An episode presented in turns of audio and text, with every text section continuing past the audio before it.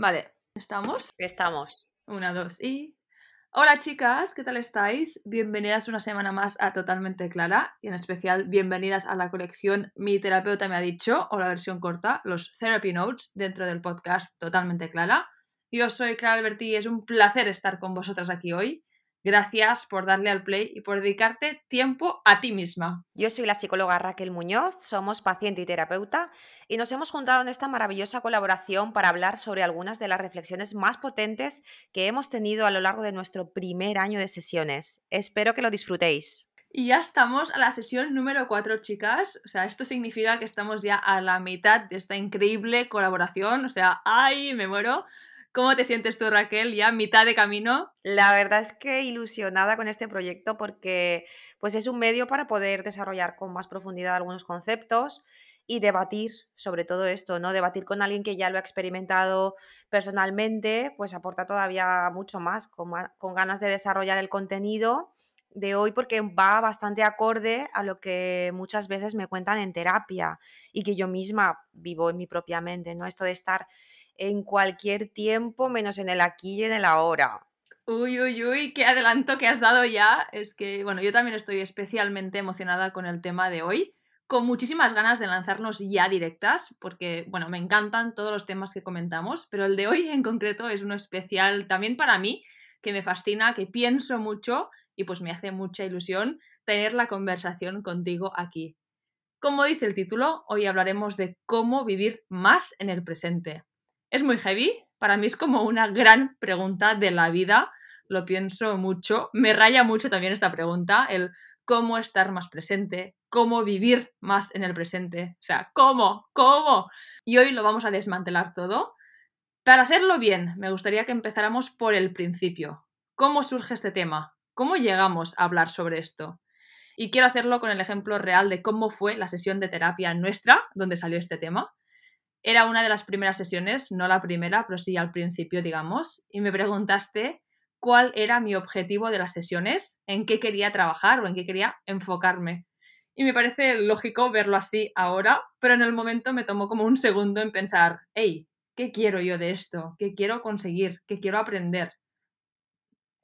Que si me permitís, abro paréntesis, ahora que lo digo, me parece una pregunta muy útil aplicar en todo qué quiero conseguir hoy, qué queremos nosotras transmitir en este episodio, qué quiero aprender de esa experiencia o lo que sea. Bueno, en el caso, volviendo a lo que estábamos diciendo, en ese momento, y es algo que he hablado aquí también, mi primer pensamiento fue que realmente pues quería estar, quería vivir más en el presente. Sentía y siento también que a veces hay como una desconexión con lo que está pasando, como tú decías, de la mente, el aquí y ahora, como que en ocasiones hay momentos que me pasa volando el día o el momento sin estar como 100% presentemente, mentalmente allí. Que no sé si se está entendiendo muy bien lo que estamos intentando decir, pero seguramente sí. Es como una lucha constante que tengo conmigo misma, porque mi vena intensa quiere saborear y poder disfrutar y estar presente siempre a todo. Como tú dices, Clara, es importante que se marquen unos objetivos terapéuticos cuando vamos a terapia, para saber en qué lugar me encuentro y hacia dónde me quiero dirigir. El psicólogo acompaña al paciente en su descubrimiento hacia dónde quiere invertir los recursos personales, los recursos económicos, los recursos de tiempo, marcando las prioridades en el proceso terapéutico. Es decir, salir del punto A hacia el punto B y que el éxito no sea llegar al punto B, sino todo el viaje que hago desde un punto hasta el otro, lo que aprendo sobre mí, sobre la manera de relacionarme, sobre la manera de interpretar y de reaccionar sobre todo, ¿no? Hay un clásico que rescato, que es la frase de nuestro gran Antonio Machado, caminante no hay camino, se hace camino al andar, ¿no? Esta frase para mí puede reflejar la idea de sacar el máximo aprendizaje del camino que estoy transitando, sea más o menos agradable porque esta es una manera también de darle sentido al dolor, ya que estamos aquí hoy haciendo un ejemplo real, como si estuviéramos en terapia, la segunda pregunta que te haría es, ¿y qué significa estar presente para ti, Clara?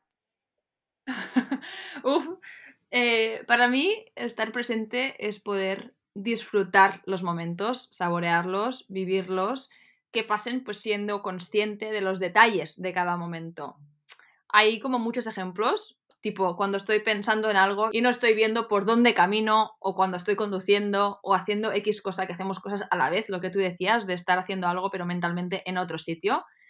Y también, más en concreto, me pasaba y me pasa, sobre todo cuando estoy como en grupo, con gente o en eventos o en situaciones así como más especiales o diferentes de mi día a día. Típico caso real el otro día, justo algo tonto, pero como yendo a una cena con un grupo de gente. Estoy más pendiente de que lleguemos a tiempo también que no del caminar hacia allí o la conversación que estamos teniendo o X cosa que esté pasando en ese momento. Y otro ejemplo así más a escala grande, pues sería el típico, pues el día de tu boda, no sé si alguna os ha pasado o lo habéis escuchado.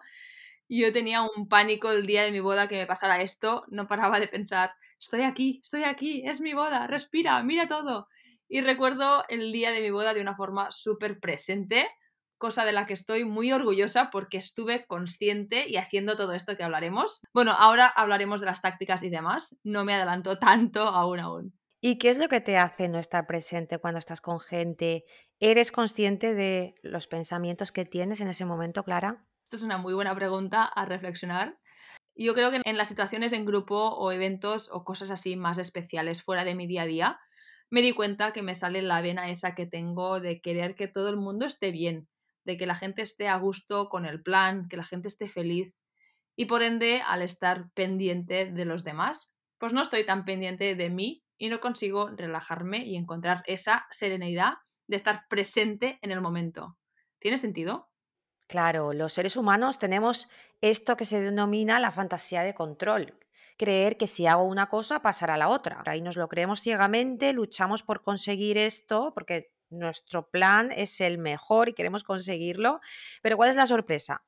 Que al final pasa otra cosa que yo no quería, que yo no esperaba y esta fantasía de control eh, nos puede pasar factura, nos puede hacer que nos frustremos y, tenemos una fantasía sobre lo que pasará y sobre lo que sentiremos sobre lo que pasará. Por ejemplo, planeo vacaciones a Formentera, esa isla mágica que sale en los anuncios donde todo el mundo es súper feliz.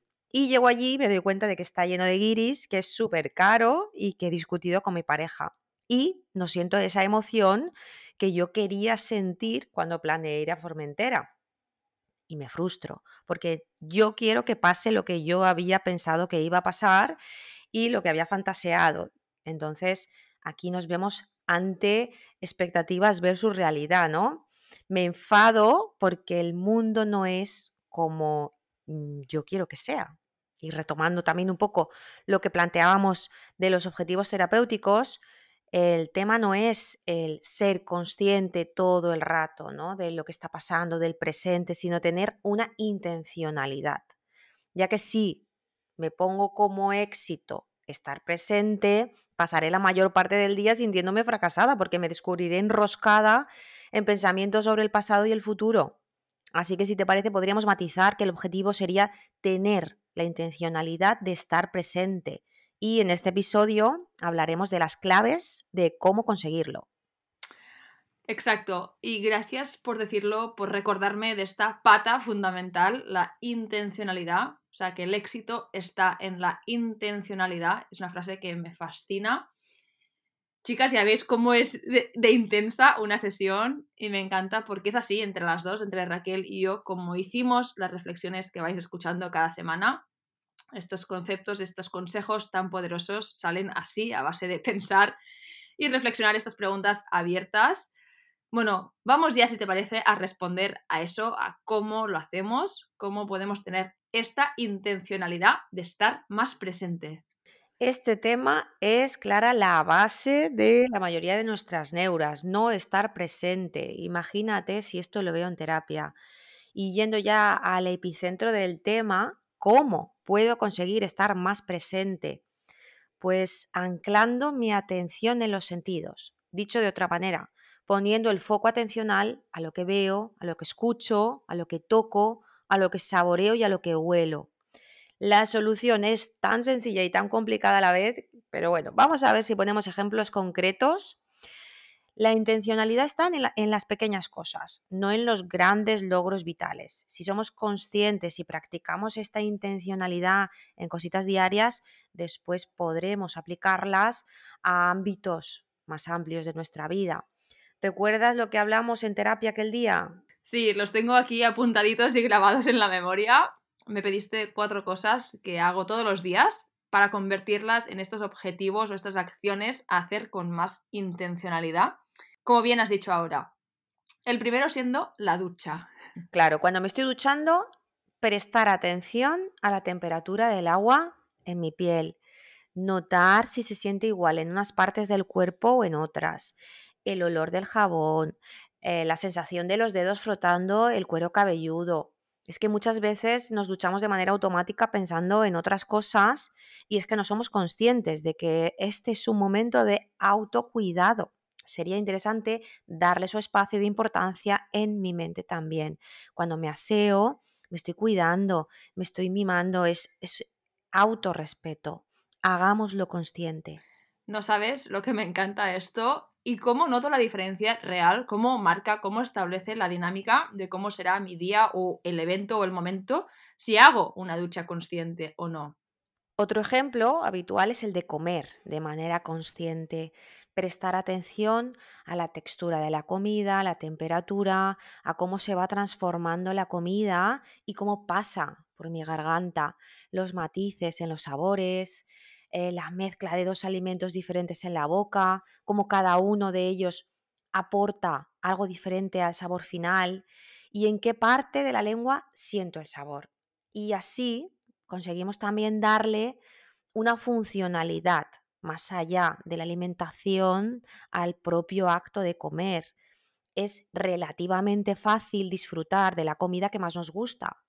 Ahí estamos conscientes porque el estímulo es intenso y agradable para nosotros pero la propuesta es hacerlo con todo tipo de alimentos, ya no solo por el sabor, sino por el autocuidado del que estábamos hablando también antes.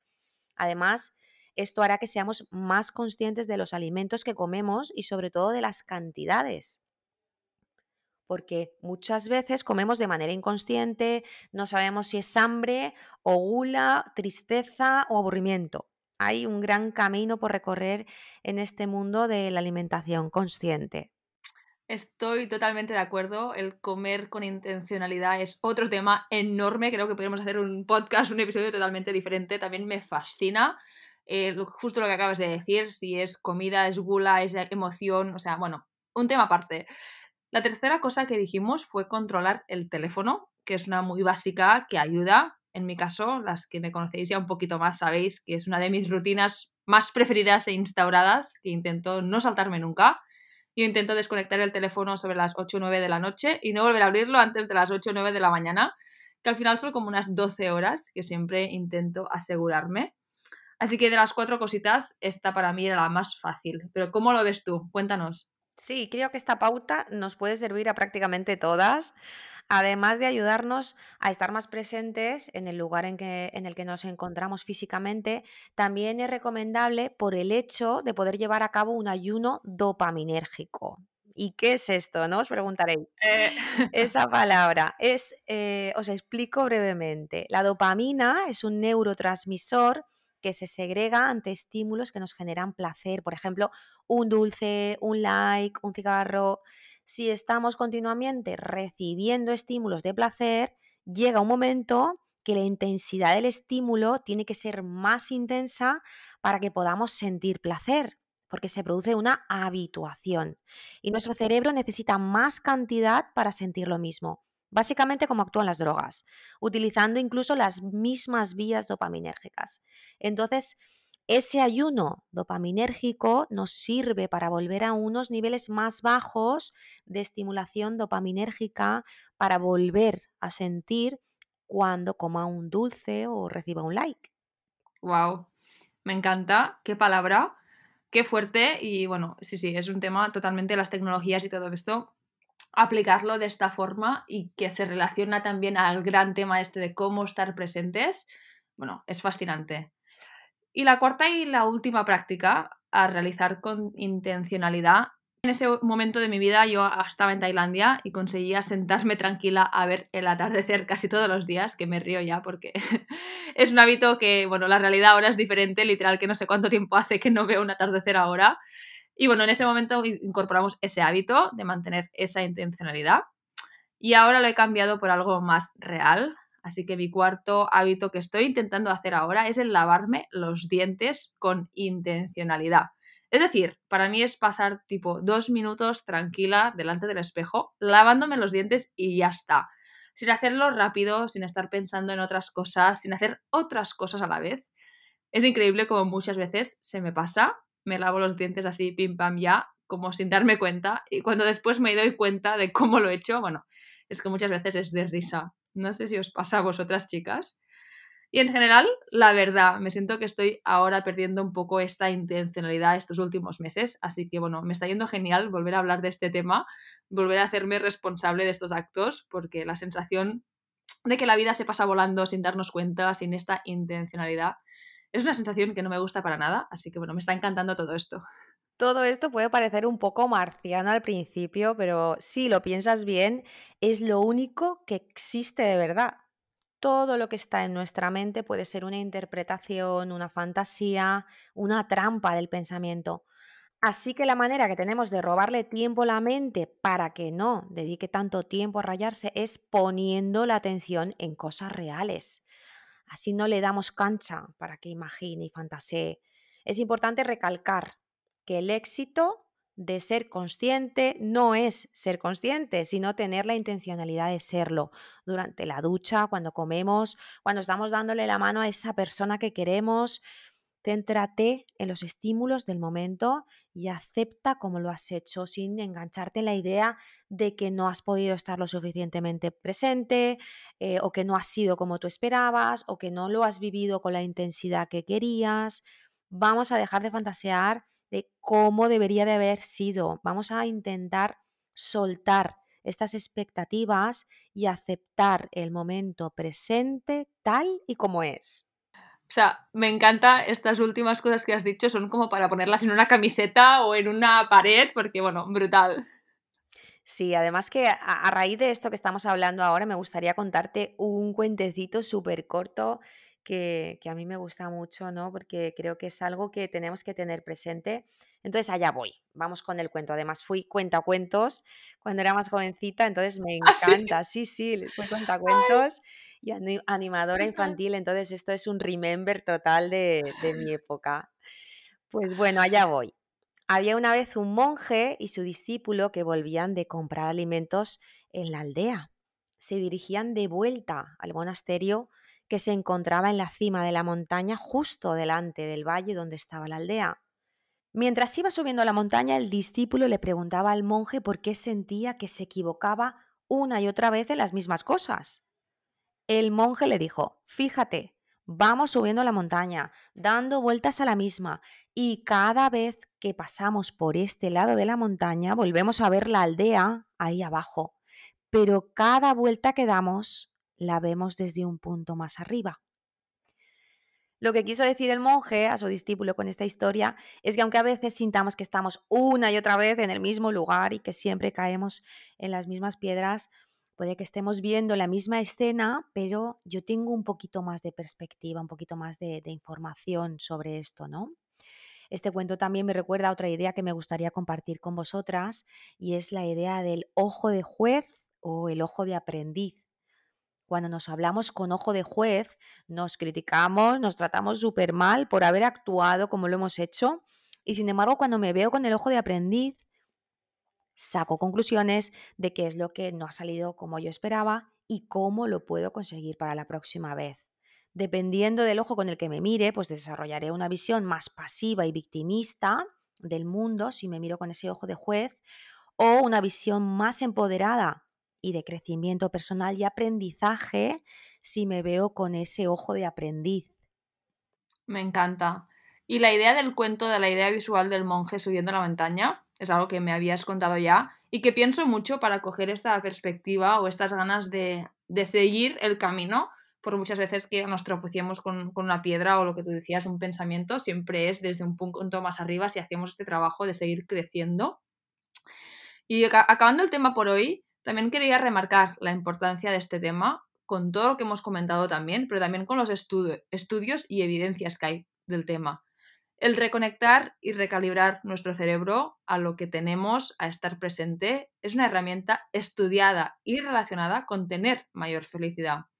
La ciencia sugiere que existen estas cosas simples que todas podemos hacer para mejorar nuestra felicidad, como hemos dicho hasta ahora.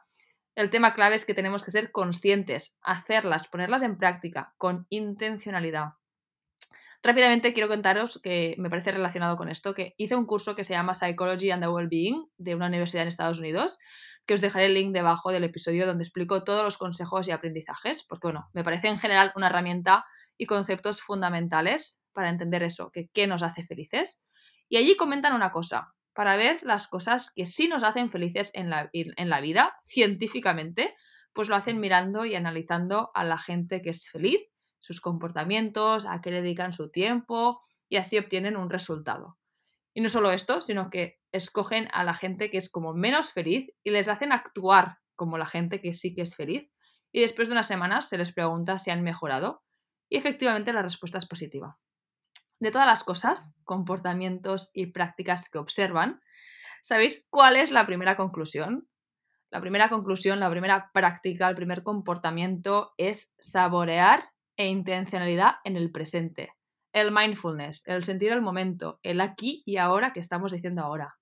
Así que bueno, hay muchísimo poder y valor en centrarse en estas pequeñas experiencias en el día a día en lo que parezca tan básico, como hemos dicho hasta ahora, como comer o ducharse, porque se ha demostrado pues, que no solemos hacerlo mucho, de hecho, la ciencia demuestra que pasamos la mayoría parte del tiempo pensando en otras cosas, que qué vamos a cenar hoy o mañana o conversaciones pasadas, que la mayoría del tiempo pensamos en otras cosas que no estamos en el presente y me parece increíble.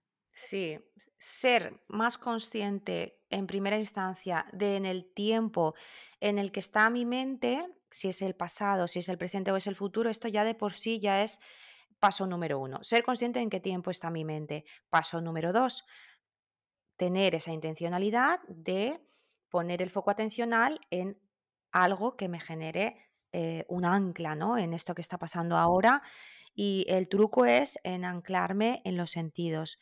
Y parece fácil, pero, pero no, lo es, porque nuestras tendencias eh, nos llevan siempre al pasado y al futuro.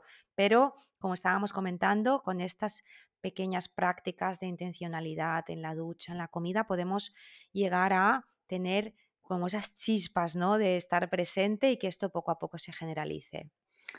Me encanta. Y otra cosa, última cosa que quería, que me he acordado ahora, que quería daros un ejemplo también, que escuché un día y que me encantó y que intento practicar cuando me doy cuenta que no estoy siendo presente en el momento, y es hacer una foto mental, es decir, como tener, impregnar la, la, imagen de lo que estás viviendo en, en tu mente literal que el otro día estaba caminando por el parque y también estaba pensando en mil cosas, no estaba ni mirando dónde iba, y fue, me di cuenta y fue como un, hey, em, estoy aquí, el parque, el sol, el perro, los árboles. Entonces paré y me hice como una foto mental de estoy aquí presente. Joder, date cuenta, observa cómo camino, los árboles, el cielo, el sol en la cara, estas cosas. Este foco en la atención del momento que decías. Es una práctica que, que bueno, también me encanta. No sé si es muy random. ¿Qué te parece a ti como práctica?